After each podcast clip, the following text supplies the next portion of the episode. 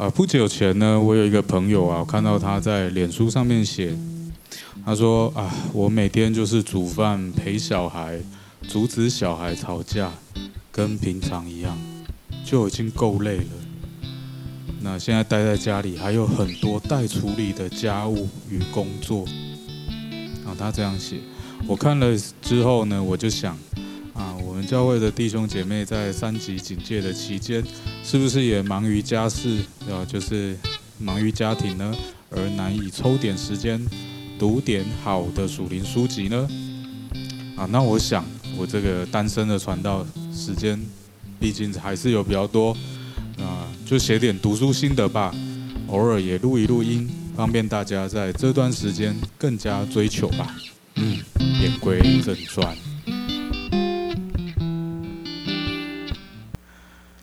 Hello，各位朋友，大家好。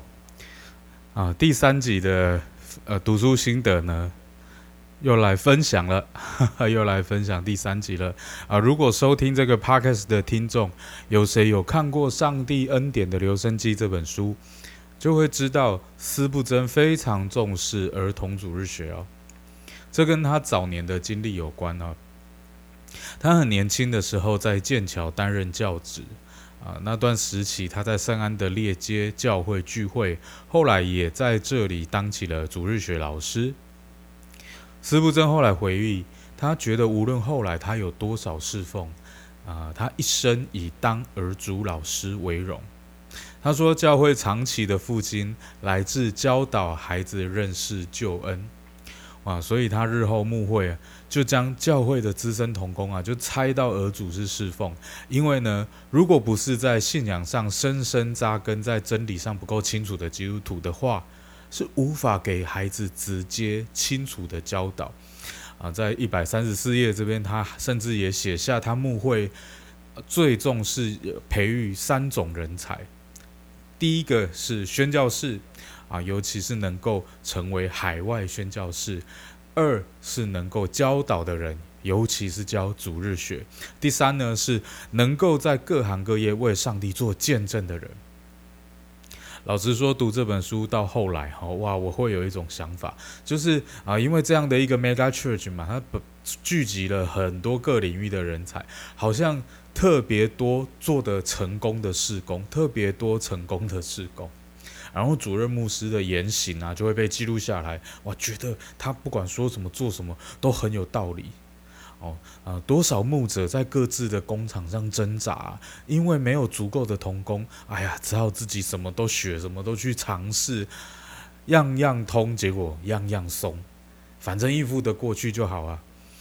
呃，在天父的心中，好吧，我们。这种情况就应该说他是天上的那位大老板，啊，他大老板应该看的是他所呼召的仆人是不是忠心嘛？啊，在是不是忠心的在大老板所指定的范围当中努力？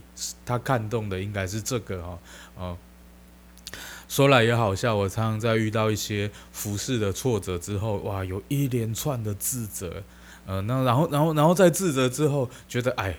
干嘛一直骂自己啊？想放过自己了，就会就会告诉大老大老板说：“哎，我就是那么多限制嘛，这个不会，那个不会，你自己要选我的，你要负责哦。”然后我就会算了。可可能听友你会说：“哎呀，毕竟你都那么尽力了，不用太苛责自己了啦。”我可能听了会觉得奇怪：“哎，我有尽力吗？”我就是想耍赖而已啊！每个跟随耶稣的人和耶稣之间都会有独特的对话吧？呃，我真的是蛮常耍赖的哈。回到书本，其实这一集的 Podcast 也真正要分享的是五十九章斯托克维尔孤儿院第五十九章斯布森牧养的都市会牧教会开设孤儿院的始末。接续。上一章就是五十八章，谈到斯布真对于祷告会的重视。他认为呢，祷告会是教会复兴的燃烧之处，不是先有施工才有祷告，而是先有祷告才产生施施工。呃，我再念一遍好了。祷告会是教会复兴的燃烧之处，不是先有事工才有祷告，而是先有祷告才有产生事工。言犹在耳，五十九章这个孤儿院的产生，却跌破斯布真和都市会幕教会执事们的眼镜啊！为什么呢？因为孤儿院这个事工的产生，斯布真他们连祷告都没有祷告过啊！有一天，斯布真收到一封信，写信的人是一名寡妇，她要奉献二两万英镑给都市会幕盖一间孤儿院。斯布真从没有见过这么一大笔的奉献，而且教会当时其实是没有孤儿院的哈，他就回信给那位寡妇啊，因为种种原因啊啊，请你奉献给其他的孤儿院。没想到那一名寡妇再写信来，告诉斯布真没有孤儿院，向到呃向上帝祈求就会有，相信上帝会赐给你啊，就是斯布真就会赐给你管理孤儿院的智慧和能力。师傅真当时应该是头皮发麻吧。当他把这件事告诉执事会的时候，他还说：“这寡妇的负担现在成为我的重担。”啊，那啊，执事会也真的讨论起了这项事工啊。想当然尔，那一定是争论不休嘛，吵得不可开交。这是一个很大的议题哈。后来师不真请大家跪下来一起祷告。好啦，各位听友。接下来事态事态的发展大大出乎我这个读者的意料。当他们祷告以后，上帝给他们心中同一句经文，是约翰福音二十一章十五节的：“你喂养我的小羊。”哇，事就这样成了，事就这样成了。他们便开始推动孤儿院这项施工。所以你看，真的真是有趣哈！到这到底是祷告来决定事工呢，还是事工来决定祷告呢？啊，张文亮老师写到，因为承担一个孤儿院嘛，都市会幕教会更加的重视儿童教育啊，儿童基督教教育啊，因为儿主的人数非常多啊，使得他们必须更大力的投入儿主的师资。那除了这所孤儿院孕育了许多。将来传福音到海外的英国宣教士以外，教会中的许多长职啊、圣经教师啊等等，都透过曾经在儿主服侍，提升自己的属灵战斗力，进而成为教会重要的核心同工。这一章里面提到，斯布真在寻找孤儿院院长的过程啊，那细节就不赘述了。总之，后来真的找到合适的人选，他是一名牧师哈。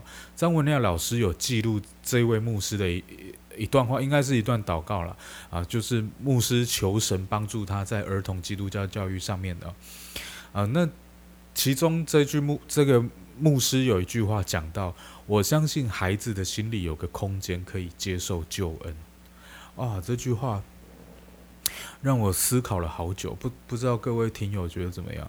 你觉得呃，孩子到几岁才能受洗呢？啊，有人说也许国中吧，就是他能清楚的知道自己是罪人，而且足够成熟，自主承认需要救恩哈。呃，五五五十九章有继续写的，写到斯布真认为孩子呢四岁的时候就可以信主，四岁哦。当然他没有提及洗礼啦，我我不知道所谓的孩子四岁的时候就可以信主，是受洗吗，还是觉知呢？但我也知道，不管一个人是几岁信主的，跟他能不能结出圣灵的果子没有关系。而且，其实哈啊，在服侍的时间长河里面，其实很难判断说，今天你你你撒下的种子，究竟有没有在孩子的心中真的种下去了，也不知道。可是，可是我也听过一句话，说不要被人数成绩定义你的侍奉，只要确知那位大牧人耶稣的背影。始终在你前头带领你，这样就够了。啊，师不真讲过，我们的侍奉无论多大多难，皆可放在可安歇的水边，单纯的仰望主。